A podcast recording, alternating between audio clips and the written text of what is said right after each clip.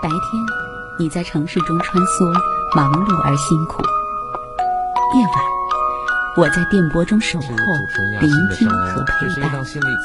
我们总是脚步匆匆，来不及收拾，这个城市每个角落就堆满了掉落的故事。我和你一起，在城市的夜色里寻找并珍藏你的悲喜。今晚，我和你。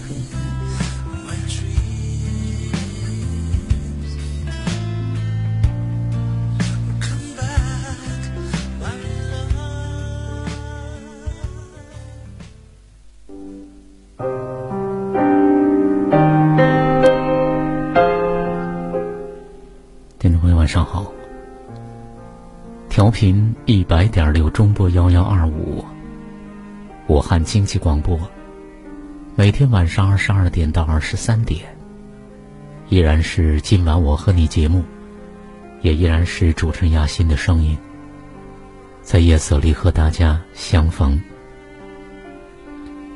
今天是对昨天电话的个案做的拓展和延伸。心灵的世界，自有头脑无法理解的风景。在头脑的世界里，一切都有趋利避害，一切都是是非对错，一切都是逻辑分析判断。这些在生活当中发挥着巨大的作用，但是头脑毕竟是有局限的，它会，它会给我们造成很多的错觉。比如，当我们真的依靠他的时候，似乎所有的世界都由他在解读和掌控。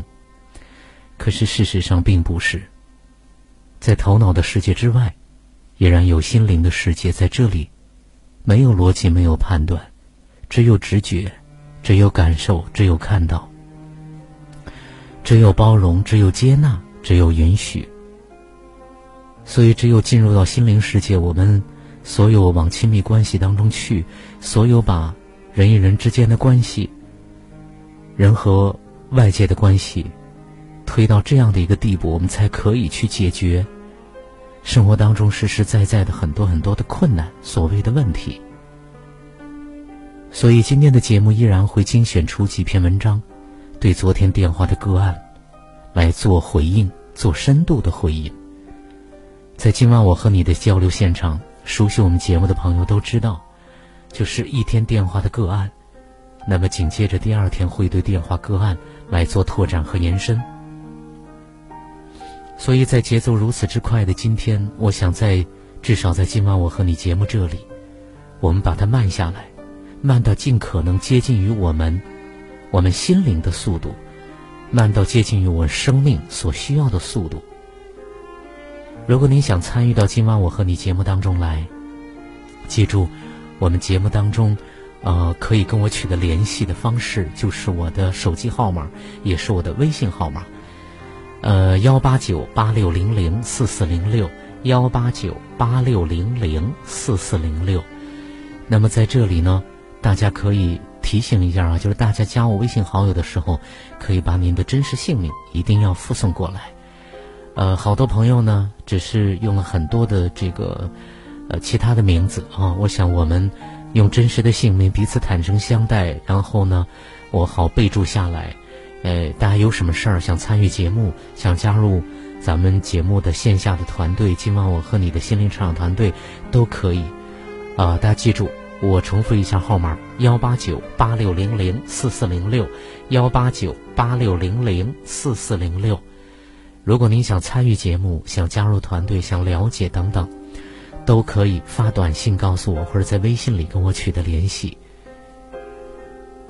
嗯，同时我们节目的两个公众号，第一呢是我们节目本身的，啊，就是我们节目的名称，在公众号里直接搜索我们节目的名称“今晚我和你”。那么我们今晚我和你线下团队的公众号，就是雅欣心灵成长，高雅的雅，文雅的雅，雅欣心灵成长。大家这两个公众号可以加关注，我们所有节目的这个录音、文字稿啊，精选出来的文章，然后节目的陪伴个案都在上面。呃，同时我们线下团队的任何的消息、活动、沙龙等等，大家都可以在上面来了解，包括我们的原创，包括我们的很多东西都在里面，大家可以加关注。一个是今晚我和你，我们节目的名称加关注；另外一个呢，就是雅心心灵成长这六个汉字，高雅的雅，文雅的雅。今天精选出来的文章呢，当然是跟我们昨天的电话个案是相关了。呃，我们来看第一篇文章吧。第一篇文章呢，其实是我们生活当中需要去掌握的，或者说它真的是一个。真的是一个存在性的东西，我们需要去看到，并且接纳它，呃，并且朝这个方向去走。第一篇文章叫做《越不能接纳的人，对我们的生命越重要》。你越不能接纳的人，那是我们生命中越重要的贵人。你越嗔恨的人，越排斥、越不喜欢的人。在这些人的身上蕴藏我们生命中非常重要的能量，往往这些人是我们生命的贵人。但是，真正可以帮助我们生命成长的这些贵人，却被一般人的那个自我，把这样的人排斥、否定、攻击、批判。一般的人的自我是这样在运作。所以，为什么佛陀跟我们提醒，一般人在苦海里面浮浮沉沉，大多数的众生在苦海里纠缠，而很少众生能够游到彼岸？不是别人在陷害我们，不是别人在束缚我们，而是我们那个自我、那个习性，它就是会把真正可以帮助我们成长的人、事和物，把这一份排除掉。也就是说，我们的自我它有一个界限范围，自我它无形中就是让自己局限在一个界限的范围。这个界限范围有利有弊，有好有坏，二元对立，这是一个苦海。但是超越我们界限的那些人事和物呢？自我他是不喜欢的，因为他觉得他感受到他被威胁，他被挑战。有人某方面的能力比我们强的时候，正常本来我们是应该虚心学习，可是那个自我，他会引导你去设法找这个人的缺点，设法否定、排斥这些人。所以那个自我，他会让你把这个人设法看到他的缺点，然后界定他是坏人，让他深信不疑，觉得不错。我的认知是正确的。这个人真的是坏人，然后你有很多的理由可以把这样的人排除掉。所以把这样的人排除掉，或是远离这样的人之后，那个自我他又可以比较安心的在他的世界里面继续。但是就是这样的习性运作，让每一个人没办法超越、突破他的无形到涅槃彼岸。关键在这里。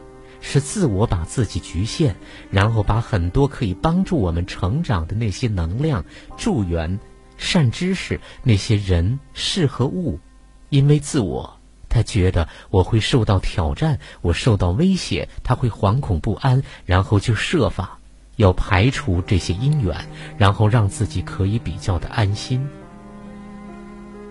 在深夜加油站遇见苏格拉底里面。苏格拉底就告诉那个年轻的小伙子：“你最不能接受的人，就是你生命中最需要的人。你最不能接受的人，事实上最需要我们改变心态，用爱心、恭敬心去对待的人。如果你顺着自我的习性，你就继续在苦海轮回；如果你要跳脱出苦海，你真的要迈向解脱，你就要扭转这方面的观念、知见。”心态和习性，所以修行就是这样，修正我们错误的观念。问题是什么是错误的观念？如果你没有相当的文思基础，你没有开发明觉，没有正知正见，没有这两样做基础的话，你根本看不到，你也根本不知道。所以希望大家这两个基础要有。然后又能够真正的虚心的学习，如实的面对我们自己。你能够这样的话，你的生命就会一天天的成长，你的生命就会不断的在我们如实面对自己的状况之下，一直在进化成长，矫正我们那些错误的观念心态，把我们的心打开，把那些自我习性颠倒梦想的习性纠正过来。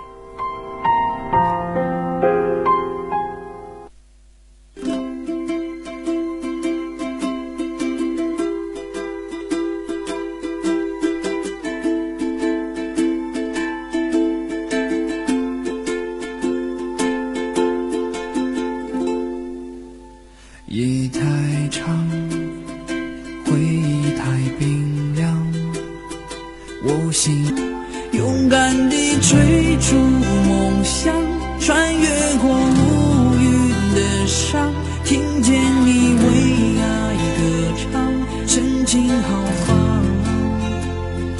你双眼闪烁希望，给了我坚持的力量，指引着前行的方向，从黎明起航。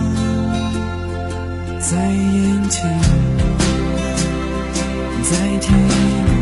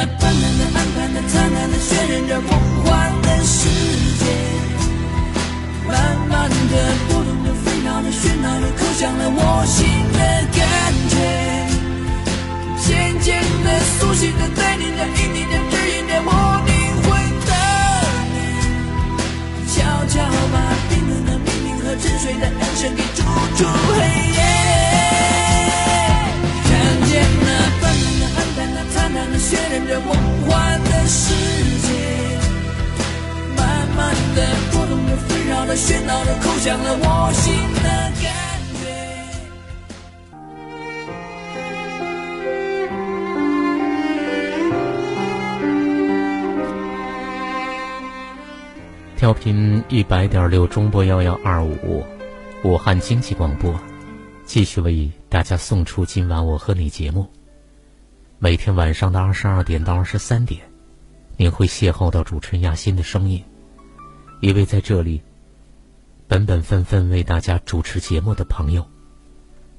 在这里，大家如果想要参与节目，想要加入今晚我和你节目的心灵成长团队。您都可以联系到我。想要参与节目的朋友，无论您在哪里，只要听到这档节目，这节目就是为您而做，我们的缘分就牵起来了。那有的朋友说我不是武汉的朋友，能不能参与？我说了，只要您听到这档节目，不管您身在何处，这个节目都可以为您服务。所以拜现代科技成长之所赐，外地的好多朋友都。取得跟我取得联系，都参与到节目当中来。那么大家可以在喜马拉雅、在荔枝、呃，在蜻蜓上面都可以收听到，在掌上武汉也都可以听到，呃，我们的节目。大家可以下载以上的 A P P，然后呢，可以在手机里来方便听到。第二篇文章是何必跟情绪拼个你死我活？第一篇文章说实在，他有观念是对的。他把苏格在加油站遇到苏格拉底也好，还是佛陀的观念也好，他把他的观点都借用过来。把他的观点不借用过来，不是当中绘制的人，其实都是人所写的东西。说实在，都还是头脑世界的东西。他的连头脑和心都没有分开。心灵其实不会去囚囚禁任何人的，呃，囚禁我们的往往是我们的头脑，头脑创造出来的那个小我，把我们囚禁在心灵世界不会囚禁人，他只会释放人，呃，这是一个他在这篇文章里写的错误的地方。那么第二个呢，就是去要去矫正观念，呃，那可能依然会导致我们在头脑的世界里面去更新换代，去用更正确的观念去取代。陈旧的、看似不正确的观念了，那么这个呢，依然在头脑世界打转，这是上面这篇文章所写到的局限的地方。第二篇文章何必跟情绪拼个你死我活？情绪这股内在的能量，精微而强大，很多人面对情绪时，经常会被这股能量带走。当然，也有人采用对抗的方式，或者试图终止。或者设法转化，其实还有一个选择，就是带着觉察去完整的体验情绪，看到它开始，也看到它结束，知道情绪会来，也会去。接受不是认同，而是允许存在。最近我们常听到“接受自己”这个概念，接受自己的完美与不完美。以及发生在自己身上好的或坏的所有的事情，对许多人来说，接受自己光明美好的一面很容易；要接受阴暗丑陋，却难如登天。如果你告诉他们得先接受自己，他们会气急败坏地说：“我为什么要接受一个如此糟糕的自己？”你也许读过不少心灵成长的书。书上会告诉你，接受是改变的开始，接受自己的缺陷，自己目前的困境，自己能力的极限，自己就是无能为力，自己就是不如人，接受自己是如何讨厌自己。接受代表有了觉察，而不是视而不见、避而不谈，便不会再花费大量的力气，去排拒这些不够好的自己。另一方面，许多人从小在家庭中没有被善待，长大后对自己的父母充满怨恨，总是无法接受父母。然而，我们的生命是通过父母而来的，不接受父母等于不接受自己的生命，当然不会欣赏或肯定自己的生命，也不会过好自己的人生，总是有意无意的搞砸自己人生追求成功快乐的机会。为什么有时候接受这档事儿是如此的困难？因为我们常常误以为接受就是认同。当错把接受当认同的时候，人生就会卡住的。认同是带有评价的，有是非对错、好坏之别。符合我们信念价值观的，便容易认同；格格不入者，便敬而远之。接受则是不带评价，如实的承认某些事物的存在。这样的存在没有好坏的区隔，没有高尚与低劣的差异。接受是我们给出了一个空间，允许某些状态的发生，无论好坏。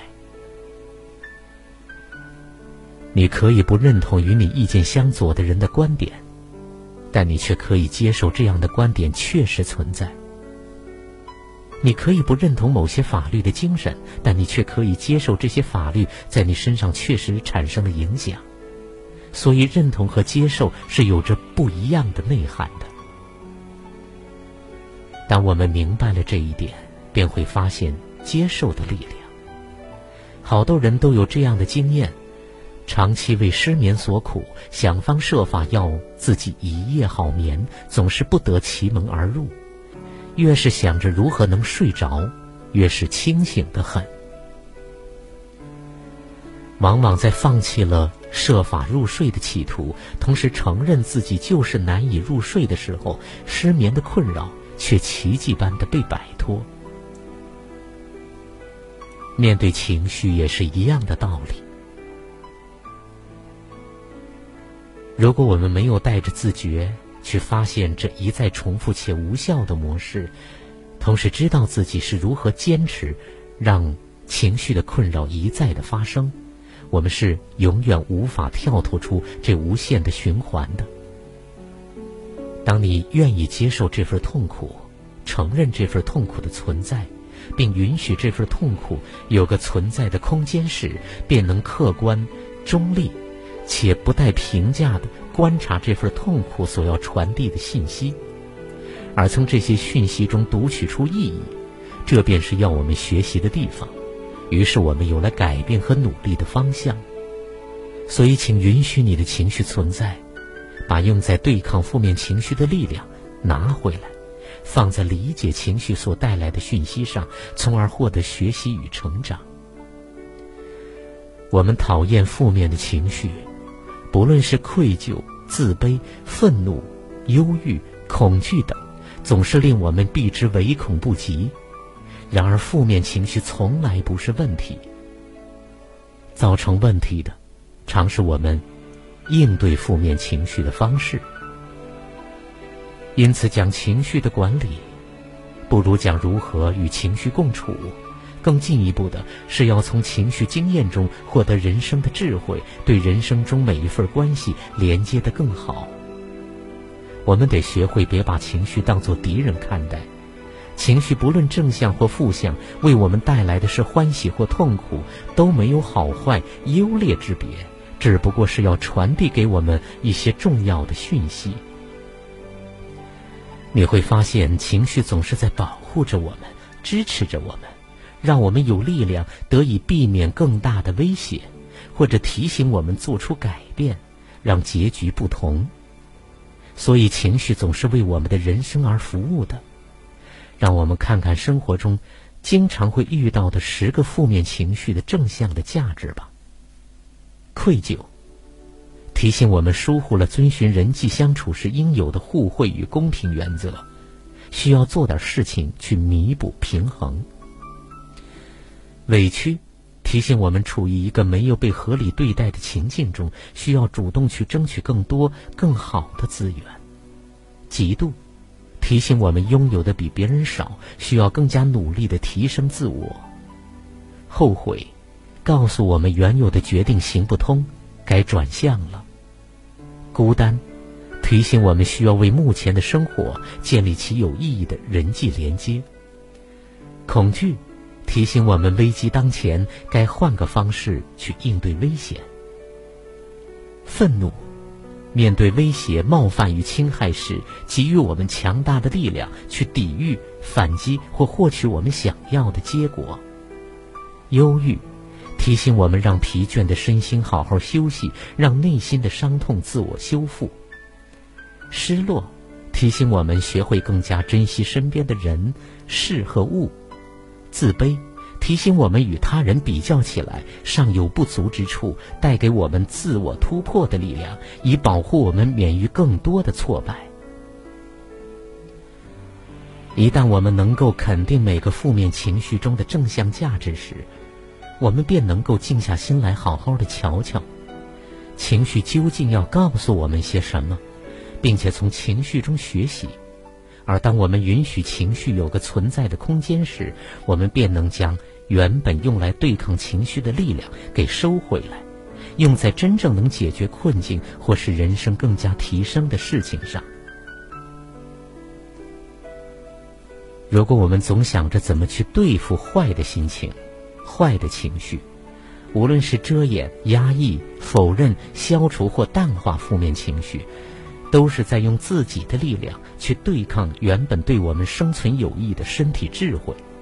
结果是，往往痛苦没有消除，还更加感觉无力，甚至把生活弄得一团糟，因为我们正在自我消耗。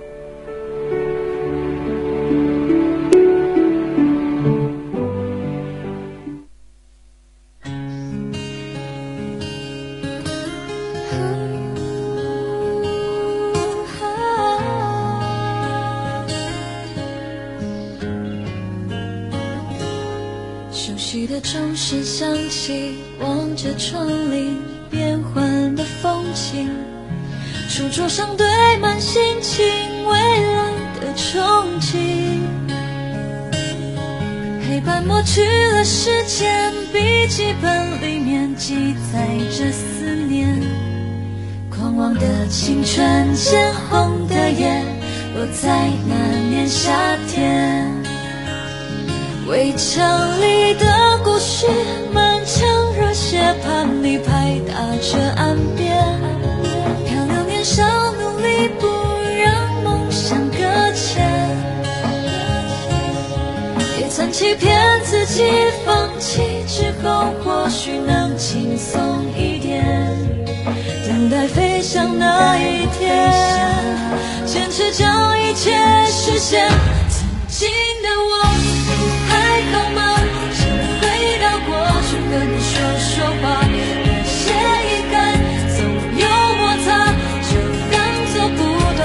的力量。现在的我不再复杂，只记得把握美好的当下。世界很大，世界没有必要急着回答，找到自己的步伐。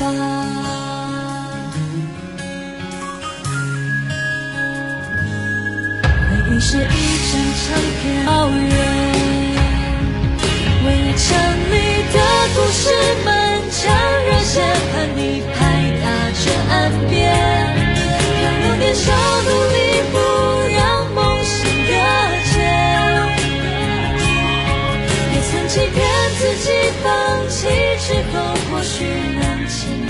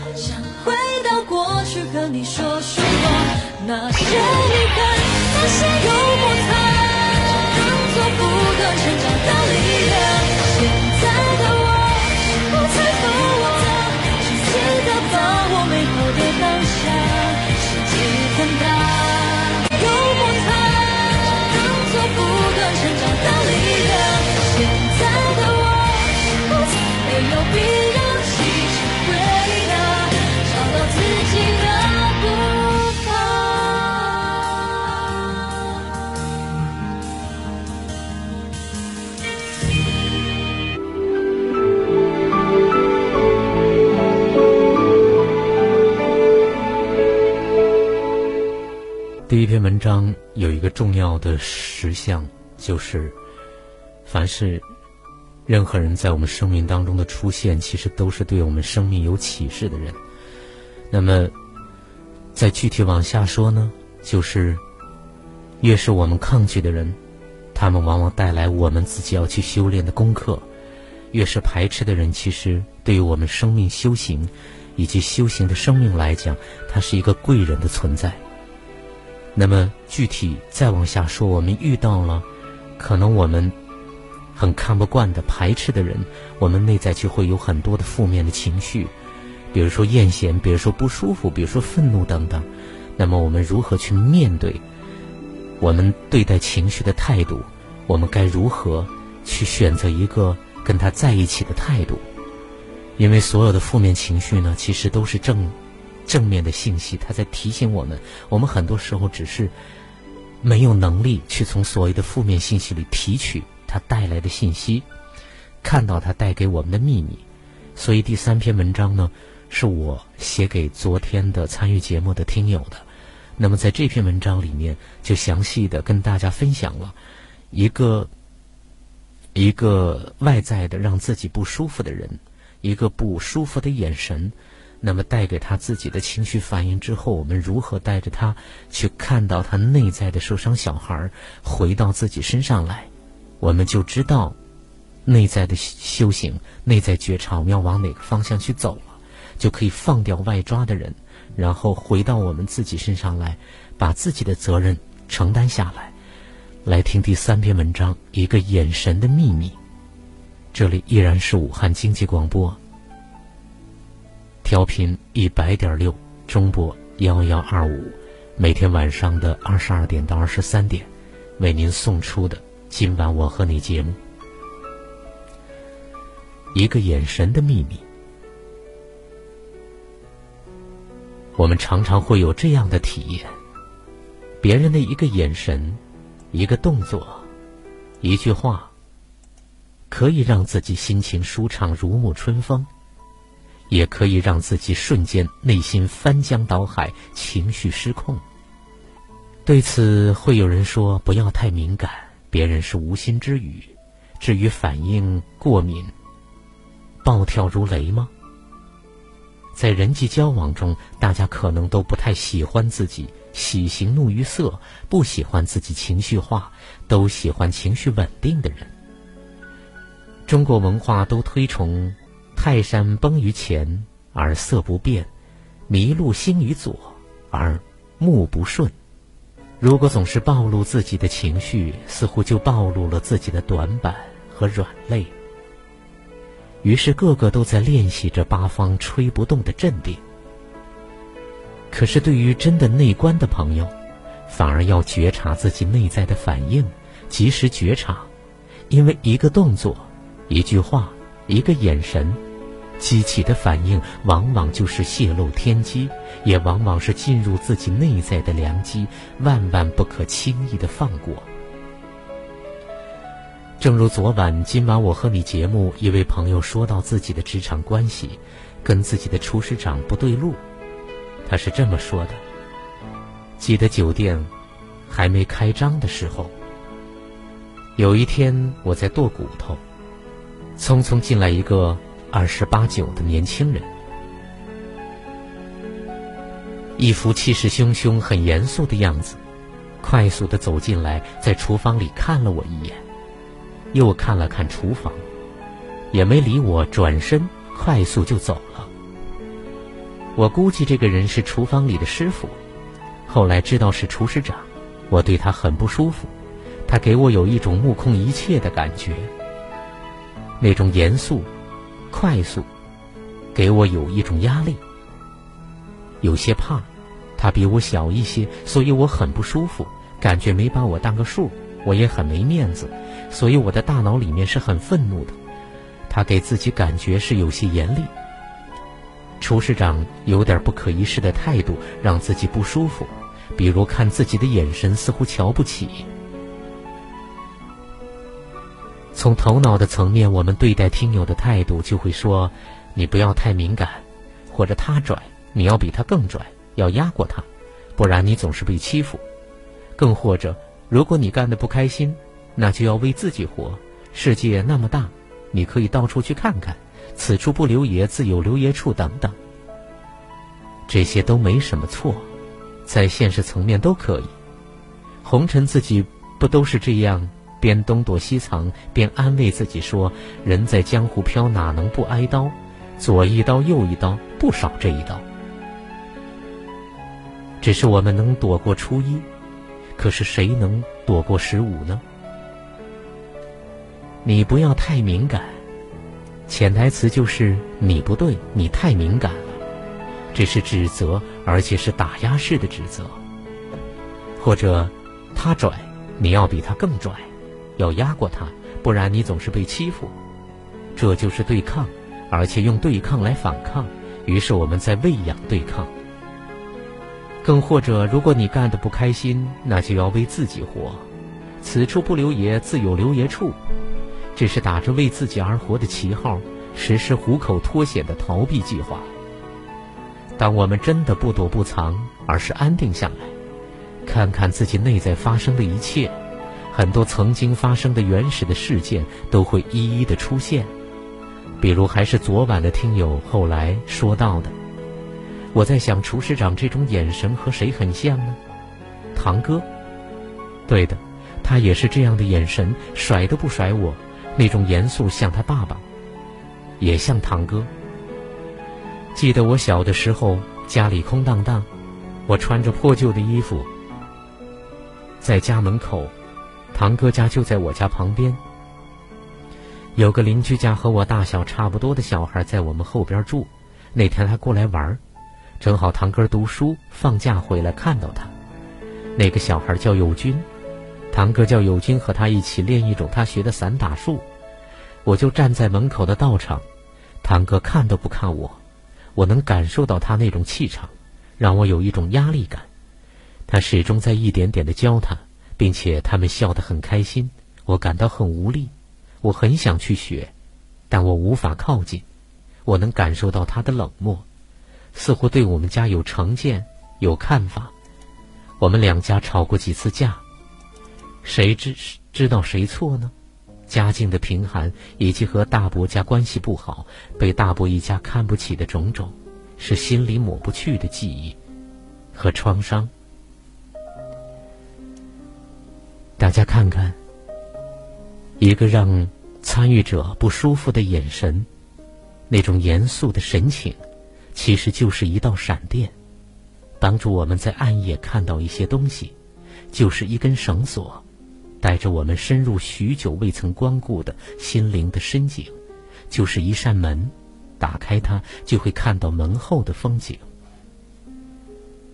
我们就看到了一个即使有了自己的孩子的这位父亲，现在总是神经紧张，放松不下来，因为总是担心自己做不好。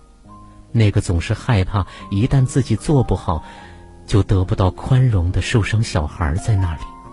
总是在意别人的看法，总是活得很孤单的自己，内心有一个总想靠近却被人拒绝，又不知道如何去打破拒绝的受伤的尴尬小男孩在那里。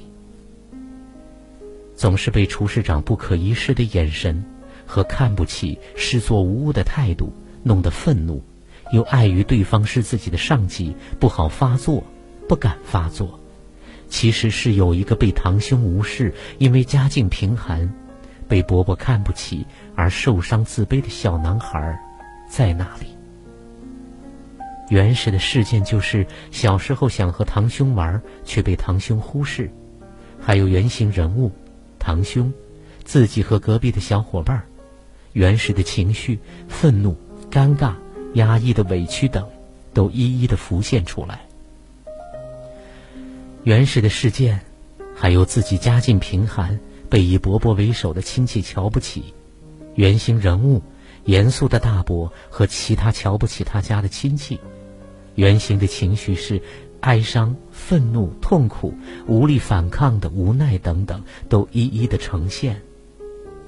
而这一个个原始事件和原型人物的出现，得益于最近发生的。这些派生的事件和派生的情绪。派生事件就是厨师长对待自己不可一世的态度，目空一切的眼神，忽视自己的做派。派生人物厨师长，派生情绪被忽视的愤怒，被瞧不起的难过不舒服。派生的事件中的人物厨师长一人身上，其实是原始事件的两个原型人物，堂哥。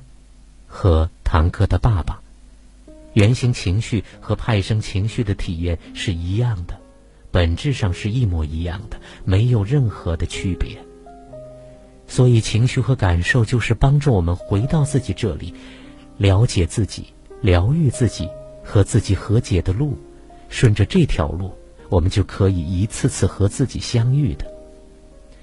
派生事件中，派生的人物，厨师长。看自己的眼神，这一个让自己不舒服的眼神，产生的感受和情绪，帮助我们回到了那些原始的事件中，回到原始的场景中，回到那个因为被无视对待而愤怒、尴尬、委屈的小男孩那里去，帮助我们回到那个因为家境不好、备受歧视、被瞧不起的男孩身边，因为那里有着不为人知的深深的哀伤、痛苦、愤怒和无奈。这些内心的皱褶，多年未曾舒展；那些大大小小的隐痛，多年未曾被理解和懂得。那些深深浅浅的伤痕，多年未曾被温柔抚摸，所以不是在这里，就是在那里；不是被这个人，就是被那个人触碰。那些隐痛和伤口就再次隐隐作痛。我们需要放过那些碰触我们伤口的人，甚至在我们有能力的人、有能力的时候，会感恩那些碰触我们痛处的人，帮助了我们回到自己。内观、了解和陪伴自己。我们在红尘中有很多的角色和定位，我们是父亲或者母亲，是职员或者领导，是儿子或者女儿等等，这都是我们对于别人的关系。但是最重要的，还有我们自己对于自己的关系，那就是我们还是自己生命的探寻者。和生命的修行者，我们缺失了这两样，生命其实对于我们自己，反而没有真正的拥有过。无风不起浪，我们可以借助情绪的波浪，去看到生命的风向。请珍惜一次次涌动的波浪，带着我们一次次去看到生命的风从哪里吹，让生命乘风破浪。扬帆远航。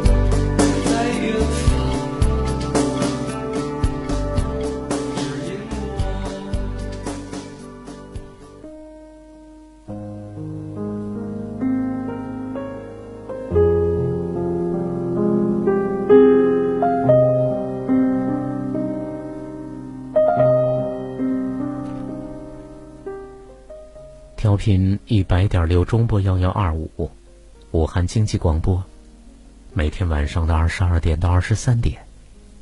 今晚我和你节目，主持人亚欣和大家相逢。今晚我和你的交流现场，今天是对昨天电话的个案来做的拓展和延伸，依然精选出心理学和文学性的文章跟大家来分享，对昨天电话个案来做更深入的回应。第四篇文章：承认自己的软弱比故作坚强有用的多。让这篇文章，嗯，放在最后呢，因为这是一个在红尘世界里面的朋友写的一篇文章，可能对于很多还并没有真正的进入内心的朋友来讲，啊，听上去也许会会更容易懂，来听一听吧。小学时，班里有个小胖子。那是我们给他起了个很多外号，有胖子、刀子，还有比较难听的胖猪。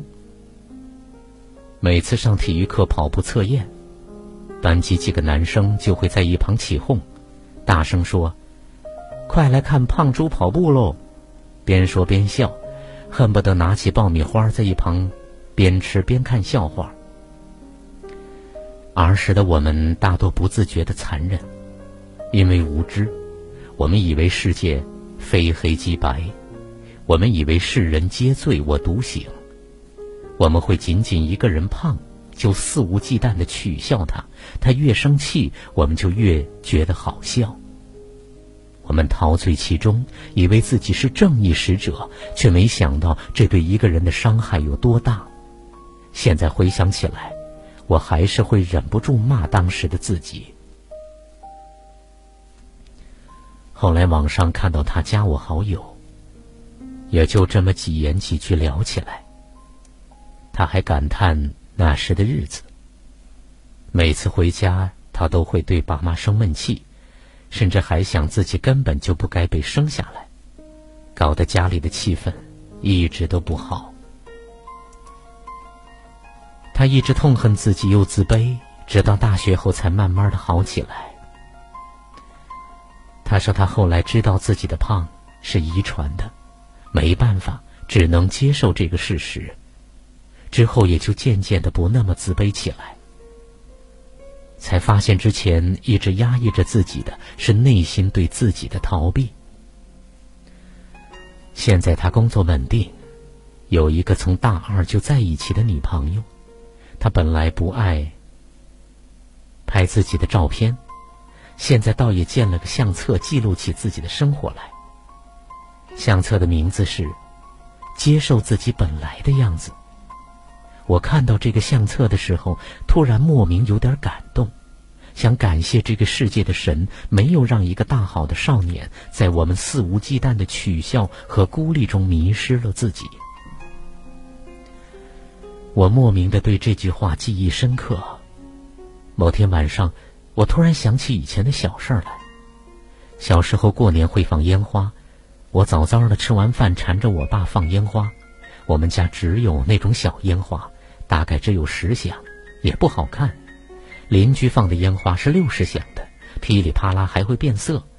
那瞬间，我突然不想放烟花了，整个人开始别扭起来，莫名的自卑和焦虑。我爸一脸开心的拉我一起去点火，我死活不挪步。我爸一脸茫然的看着我，我半晌说了一句话：“我们家的烟花不好看。”那时的我有很多现在看起来又傻逼又阴暗的想法，比如为什么我妈不够漂亮？为什么我爸妈不给我买更好的？为什么自己不够高大帅气？为什么自己四年级就近视了？那还是戴眼镜很稀罕的时候，那时候我被整个班级嘲笑成四眼田鸡，嘲笑了两年，直到后来大家都开始戴起眼镜。我娘亲是世界上最漂亮的女人，没有之一。我爸妈对我好的无可挑剔，可在那时我只是挑剔不已，硬要做一些不必要的对比。除了这些，上大学之后，我也开始不可避免的遭遇挫败，再不像在以前，只要努力总能考好一点。只是生活怎可能只有考试？也在课余时间开始写书。接下来的故事大家都知道。零九年的时候写了十五万字备毕，后来一二年完成的稿子，因为种种原因，到一三年才变成了书稿。那时也会想，同期的朋友们已经出了第三、第四本，只有我在原地踏步，是不是自己的决定是错的？很长一段时间，挫败感与我如影随形。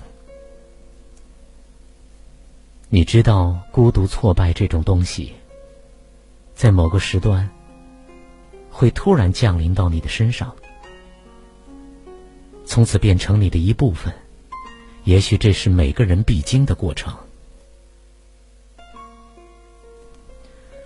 后来我想起我的近视，有些东西无法避免，只得习惯。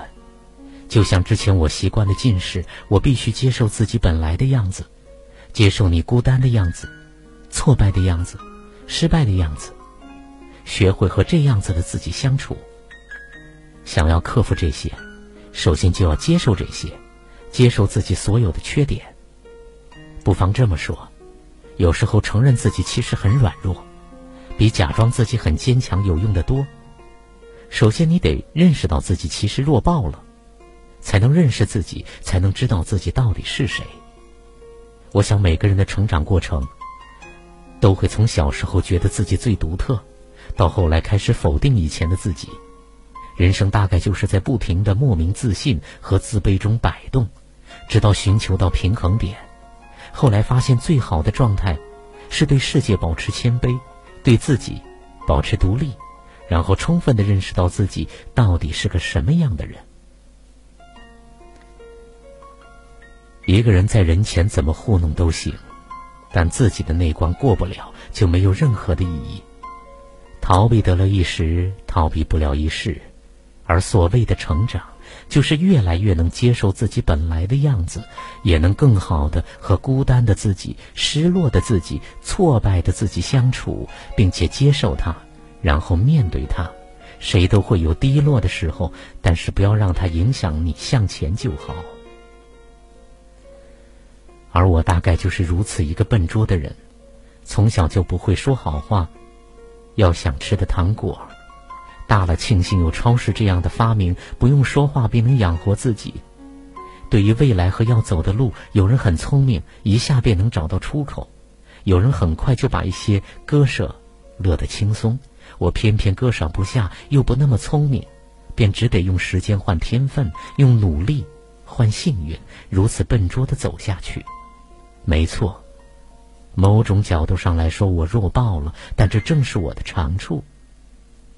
一个人最好的模样，大概是平静一点，坦然接受自己所有的弱点，不再因为别人过得好而焦虑，在没有人看到你的时候，依旧能保持节奏。这样或许会走得很慢，但会走得比谁都坚实。不用害怕一脚踏空，也不用害怕。走到别人的轨道上去了。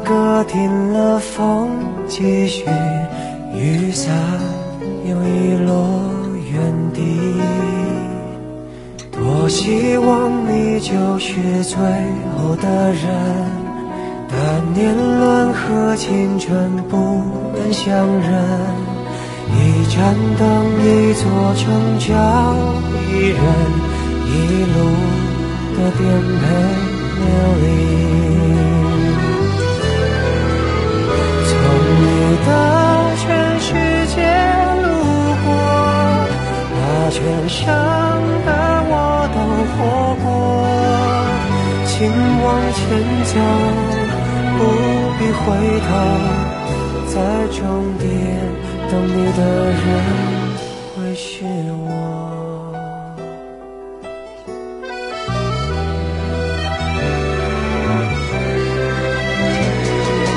多希望你就是最后的人，但年轮和青春不忍相认，一盏灯，一座城，找一人，一路的颠沛流离，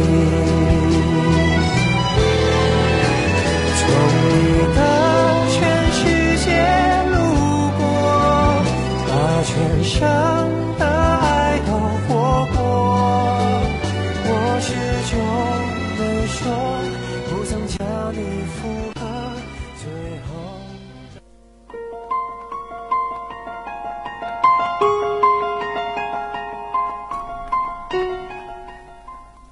今天的四篇文章跟大家分享完毕。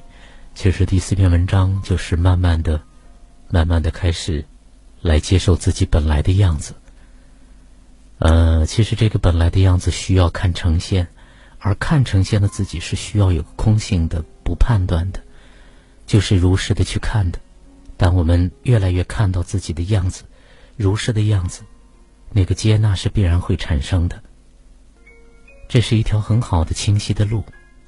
经常听今晚我和你节目，这条路无数次的在跟大家呈现，也欢迎大家加入到今晚我和你的心灵成长团队当中来，我们一起用一辈子的时间走上这条路。